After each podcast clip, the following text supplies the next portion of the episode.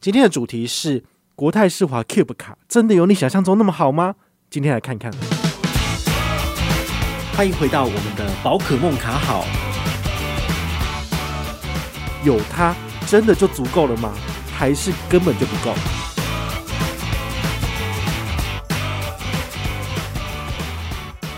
嗨，我是宝可梦。今天呢，在市场上有推一张新的卡片哦，就是国泰世华的 Cube 卡。好，那这张卡片到底有没有什么优惠？还是它真的就像大家所说的，真的是很废呀？好，我们就跟大家聊一聊。那第一个要跟大家讲，就是这张卡片它回馈的不是现金回馈，它回馈的是小数点。这个小数点呢，不是我们那个算数的小数点，数是那个国泰世华那个大数的 image 的那个数哈，就是。几张千万能张千万的数，好，那这其实算是一个点数回馈的信用卡。点数回馈的信用卡，你就要特别注意的，因为我们在使用现金回馈的时候，我们知道它一点等于一元，所以你会很好去计算累积跟计算回馈率。好，比如说永丰大户现金回馈预习卡就是两趴现金回馈，所以就是刷一百块拿两块钱，就是这样子。但是呢，回馈红利点数的卡片，你就会很难去计算它的兑换比例。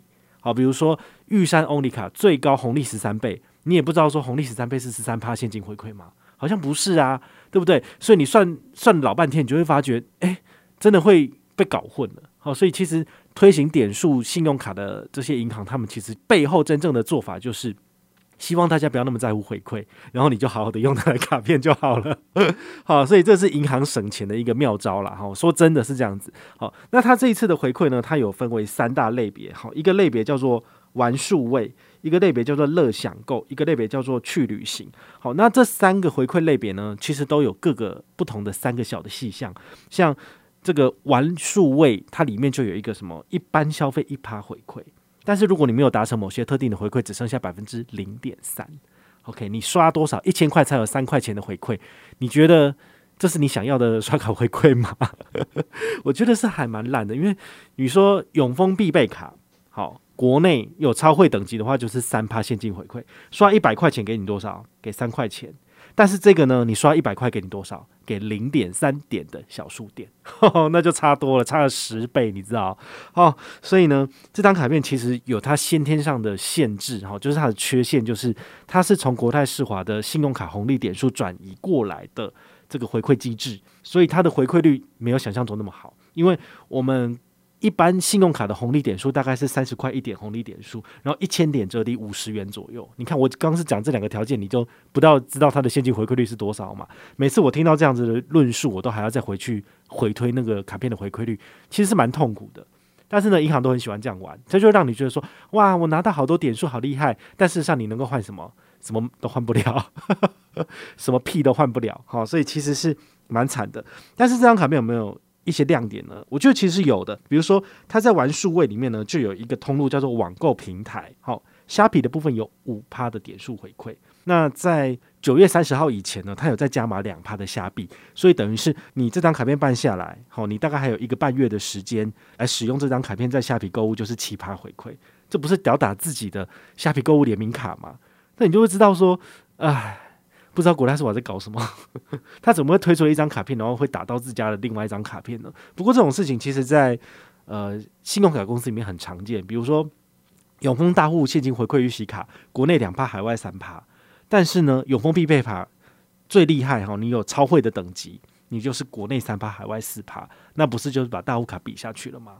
哦，所以很多时候，如果大家是要选择现金回馈的部分，我反而不会主动推荐永丰大户现金回馈预习卡，我反而会推荐的是必备卡，因为必备卡的现金回馈数字就是比较漂亮。好，所以这个是这中间的差异。那回到我们现在这个 Cube 卡，Cube 卡其实也是打到自家的这个虾皮卡。那虾皮卡的部分，因为它也是回馈规则非常非常的复杂，所以呢。我就忘了它的存在，我都没有在用它。我其实我也很少在虾皮买东西，但如果我要在虾皮买的话，我可以选择有十趴回馈的信用卡，比如说中信的英雄联盟信用卡，在虾皮购物买东西就是十趴现金回馈，那比你拿到这一堆小数点还要好吧？所以这就是它的差异啦。好，那第二个我觉得它的亮点就是它的点数回馈都是采取无上限的模式去设计的，所以如果你在刚刚讲到的远东搜狗百货买了一千万，你可以拿到多少点数回馈？就是七十万点的现金回馈哦，所以这个是差很多的，因为很多的信用卡的回馈都是有上限的，包括刚刚讲过的现金回馈的卡片也都是有每个月的上限，只能够给你六百啊，还是四百啊多少，所以你回推大概就是只能够刷个两三万或是七八万就没了。但是这张卡片的亮点就是它可以让你拿到超高的回馈，不过你要特别注意哦，我们通常使用信用卡就是要搭配这个所谓的周年庆嘛。那你还有印象，我们这个百货周年庆是什么时候呢？是每一年的第四季，也就是十一月到十二月这段时间。所以搜狗百货的周年庆在什么时候？其实都是已经超过十一月了。但是呢，这张卡片的加码，它是在十一月一号起就会降为五趴。所以你在十月三十一号以前到百货公司去买东西，都是有七趴回馈，还不错。但是呢，从十一月起拿这张卡片来参加这个百货公司周年庆，你的回馈率只剩下五趴而已。哦，其实就没有想象中那么好了，因为百货公司周年庆很多卡片回馈，或者是很多的超杀回馈都是十趴、十五趴、二十趴起跳。那如果单刷这张卡片没有额外的 combo 技的话，其实你的回馈率看起来是蛮可怜的，就是五趴而已啊。买九五折的化妆品你要买吗？就还好啊。好，所以这张卡片其实看起来蛮厉害，但是还是有一些小陷阱，你必须要去注意到。好，那第三个。我觉得不错的通路叫做乐享购，好，乐享购里面有一个线上餐饮平台，好，有一个 Easy Table 六趴回馈。这个 Easy Table 是什么呢？它其实就有点类似我们的 Foodpanda 或 Uber Eats，你可以在上面去订餐厅，然后你去现场消费，然后折扣的时候就是呃出示 QR code 之类的就可以折抵了。好，所以 Easy Table 它是一个这样子的所谓的订餐厅的平台，好，但它不是外送平台。好，所以它也算是跟餐厅有关的部分。那它这个活动的话呢，它是他给你六趴的小数点回馈，额外再给你三趴的 Easy Cash。好，就是这个平台给你的这个所谓的平台的回馈金。那这个平台回馈金可以在下次的时候全额折抵掉，所以你也可以用这种方式来当做最高有九趴回馈。好，等于是九一折左右。好，那这是我觉得还算 OK 的回馈。那第四个叫做也是乐享购这个平台的，就是国内药妆里面有个康氏美九趴。这个康氏美九趴很简单，就是你去康是美刷卡，直接刷这张卡片，或是绑在 Apple Pay、Google Pay、Samsung Pay 上面，等于是感应刷卡的方式，就可以拿到九趴的回馈。但你想想看哦，康是美是不是常常说什么周六满八八八就八八折之类的？它可能有这种活动，好，所以你就要特别去注意说这个活动可不可以并用。比如说康是美如果说它这个活动，以下信用卡禁止，就是不参与合作，那你可能这张卡片就不能够拿来用了。好，所以有的时候就是鱼与熊掌不可兼得。但如果你是平日买东西，你买个一百块拿个九点回馈，可不可以？我觉得是可以的。好，所以它很适合就是小额采买，而且你确定你自己的这个回馈机制是把它绑在乐享购这个通路的时候，你就可以去使用。啊，不然的话呢，你很可能就是你刚好是绑在这个玩数位，所以你去那个康斯美买东西啊，不好意思，没有回馈啊，就很烂啊。好，所以你要特别注意，这其实有很多陷阱哦。那最后一个我觉得还不错的亮点就是说，去旅行啊，这里面有一个就是国内轿车平台 Uber，如果你常常就是呃搭乘计程车，好，然后前往就是各地的话呢，其实 Uber 它有六趴的回馈还不错，然后还有一个乘车优惠三趴，所以加起来最高是九趴。奇怪，他为什么推出来的优惠都没有超过十趴？人家那个中信都卡都有十趴，这张卡片都没有，我就不知道在干嘛。好，然后呢，因为它的回馈非常的多元，然后它有三个主要的类别嘛，这三个主要的类别呢，要怎么去做转换？好，请你就是打开这个 App Store 或是 Google Play，然后上面搜寻国泰世华银行的 APP，下载完或者是更新成最新的版本之后呢，你就可以在首页的地方来进行这个功能的 Switch。好，你有这张卡片之后，你就可以在这三个不同的权益优惠里面去做转换。但你要特别注意哦，一天只能转换一次。你当你转换完之后，它那个优惠就是你整天的消费会以这个类别里面的消费来去做这个回馈给你，所以你不可能说。我一天刷了好几个地方，但每个地方都要优惠，不可能。好，你只能够做选择，也就是说，他给你的回馈大概就是只有三分之一的选择权，剩下的三分之二你在当天是拿不到的。好，那现在的优惠是一天可以 switch 一次，但是呢，从明年开始呢，可能就不行了，或者是说你只要 switch 一次就要付多少钱？好，这个是他们的游戏规则，因为我看他的条文里面写这个真的是写得很隐秘哦，但是又让人家觉得很可疑，就是说你这个让我一天转换一次又不会死。然后呢，也不要。然后就是明年要是开始收费的话，我这张卡片可以全部剪掉了。对啊，就是怎么会这么的限制重重，条件这么多，哦，那这绝对不是消费者喜欢的。哦，简单一句话就是，如果你要无脑刷的话，你不如用花旗现金回馈 Plus 卡两趴，或者是永丰大户卡两趴，或者是永丰必备卡三趴，这不是比较简单吗？所有的通路直接给你两趴。那你如果要一些额外通路加码的，你就挑十趴以上高回馈卡片刷，还在那边紧关半天，然后只有六趴九趴，对不对？好，所以这张卡片我真的看久，我就觉得说啊，怎么会这么复杂？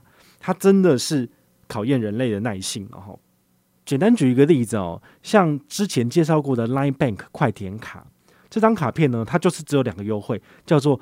平日吃午餐跟快点过周末，哈，它就是这两个优惠而已。但是这两个优惠呢，往往大家在 Switch 完之后就会忘记 Switch 回去，所以你可能在礼拜六买 Momo 买很爽，但是礼拜一你要解这个快点吃午餐的优惠的时候，你忘记 Switch 回来，所以你刷了之后你只有三趴回馈，然后你就会在网络上问说，为什么我没有？为什么我没有？然后呢，我就会提醒你说，你去看一下你的 APP 是不是没有把那个回馈资格转换成这个平日吃午餐这个优惠。然后你转换回来之后，你还可以刷吗？不行，因为你每个月只能够第一笔有这个优惠。你看这是不是也是限制重重？光是这一种产品，大家就已经用半年就快受不了了。然后现在国泰是我要推一个这样的产品，你觉得真的会受欢迎吗？我觉得真的是考验大家的耐性哦。就是说，当你没有拿到这个回馈的时候，如果你打电话就去跟客服靠背，你觉得？客服可以承受得了吗？如果同时都有几千通都是在抱怨这件事情的，这个优惠会不会就是造成客服的困扰？好，我觉得要使用这张卡片的人，你们要去思考。好，就是如果他是让你使用信用卡使用起来非常的胆战心惊，然后要想半天才能够办的卡片，我觉得你也许可以考虑用别的卡片了，因为这张卡片也许不是那么适合你。像我有时候会推里程卡的原因，其实也是因为你只要有卡有刷就有回馈。好，那有的时候是分期没回馈嘛，但是大部分小额消费或者是你去超商去卖场买一个东西，其实也就是几十块几百块。那如果你每一笔都有一定的点数进账，那其实也算是某种程度的无脑卡。但是呢，这张卡片明显不是这种调性的，就是说，如果你要拿到高回馈，你真的一堆一天到晚 switch 过去，如果都没有 switch 的话，不好意思，就是百分之零点三，百分之零点三真的是非常的。低呀、啊，刷三百块就一块钱的回馈，这样子就很少这样子。好，那这次国泰世华它有针对，就是说，因为它是做卡片整并，它很多的卡片像什么国泰人寿联名卡，然后银行的白金卡、金卡、普卡、享购钛金卡，然后钛金商务卡，全部通通都把它整合成 Cube 卡。好，所以这些卡片都会全部消失。那它有举办一个活动，就是如果你在十月三十一号以前主动要求减卡，让它可以节省这个所谓的停卡资源的部分，它一张卡片就给你五十块。好，这个活动是八月四号以前申请的卡片才算，所以你现在申请当然就没了。好，因为你现在他就要把你做卡片整并，不会再让你去为了赚五十块钱再去申请卡片。好，那这个产品权益上来之前，我们都没有人知道啊，所以没有人知道要先办卡嘛，先办卡再减卡赚五十块，不是很好嘛？他们也是算得很精，好，就从八月五号开始，好，你。这个之前申请的才可以减卡，现在申请的他也不会让你减，你也拿不到回馈这样子。好，那我算算，我大概身上有三四张这种类似的卡片，所以到时候呢都会整并成一张 Cube 卡。也就是说，其实因为它有三个不同的权益回馈，那大家就会想说，那我就办三张 Cube 卡，每一张卡片就 fix 一种就好了。那到时候要拿哪一个高回馈，你就拿哪张卡片，对不对？不行，他就是给你规定一个人就是只能够一张卡片。那办这张卡片有没有什么好处呢？当然有喽。如果你是国泰世华的新户，好，就是你半年之内都没有国泰世华的任何一张信用卡，那么你申请的话呢，只要认刷三笔八八八，你就可以拿到五百点的小数点。好，五百点小数点大概就是五百块的价值，就是一月一点抵一元嘛。好，那再来呢，如果你是现在申请新卡，好，就是你是旧户，你办的这张卡片，你在十月三十一号以前你刷两万，他就送你三百点。这个回馈率算起来好像也蛮差的，但没关系。你可以就是聪明一点的消费，就是你可以看哦，刚刚讲过有六趴九趴的通路，对不对？你两万块就刷在那个通路里面，那你就可以拿到那个通路加码的六趴到九趴回馈。除此之外，还可以再多拿三百。好，用这种方式去赚取回馈，我觉得你会比较不会那么吃亏。因为照理说的话，嗯、新卡不太有优惠，新户里有优惠，因为银行它是希望新朋友加入他们的产品线。好，那。他们是希望招揽新的人加入他们，而不是让旧户再去捞他们的好卡哦。因为银行要盈利就是这样子啦。但是如果你确定真的有某些通路是你会使用的，比如说你在康世美，你真的这两个月你真的可以刷到两万块钱，那你可不可以用这张卡片去解任务？可以，你去解任务的话，可以拿到多少？两万的九趴是一千八，然后再加上这三百点，就是两千一百点。所以两千一百点大概就是接近十趴的回馈，我觉得就可以了。那其他的通路只有三趴或六趴的，我觉得你就考虑一下，因为刷两万块下去不是一笔小数目诶，一般小资族你可能薪水才两三万，怎么刷两万块？有点难。好，所以这个是针对真的有需要做刷卡消费的朋友，你就可以来去使用。好，那它游戏规则里面还有提到，如果你是做分期付款的部分，他会去看你分期的那一天，你刷卡的那一天。哦，它的那个回馈是哪一个类别？因为你每天可以转换一次类别，所以它以后的分期入账的时候，它会依据你的那个类别来给予你点数回馈。你是不是觉得很复杂？我也觉得超复杂的，为什么要这样子？信用卡就好好的设计一个简单卡片不行吗？要弄那么复杂？哦，所以呢，我简单的来总评一下，这张卡片我给予的推荐星星指数是三颗星。如果满分是五颗星的话，它拿不到四颗星，好，大概就是三颗而已。也就是说。我会在指定通路去使用来享有高回馈，比如说 Uber，好，就是搭 Uber 的时候可以拿到六加三，就是最高九趴。那如果是康是美，就是九趴。好，用这种方式去使用这个卡片，你的回馈率可以撑到最高。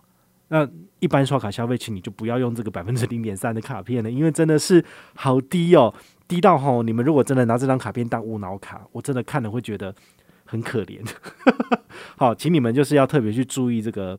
游戏规则，因为真的太复杂了。好，如果你自己喜欢这张卡片，你可以上官网去申请，因为它没有任何的推荐活动，所以我就是简单的做卡片资讯的分析给你听。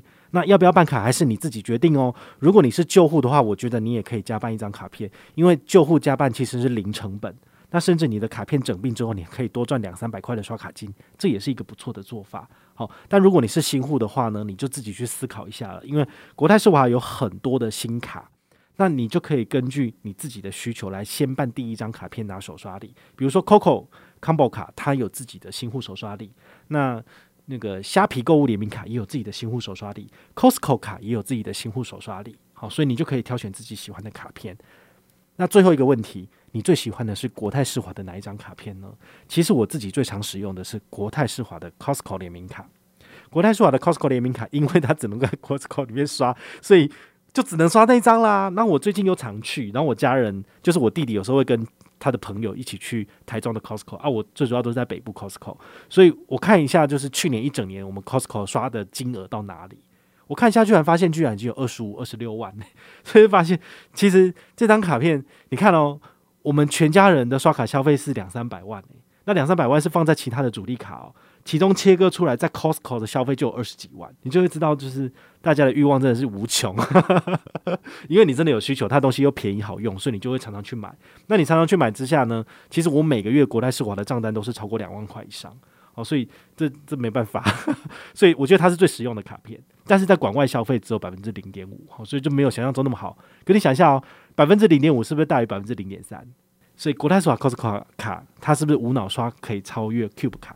可以，因为它的回馈率还是比较好，好，所以这是国泰世华它的这个呃所谓的推卡策略，你就从这些数字去比一比，你就会知道你要办哪张卡了。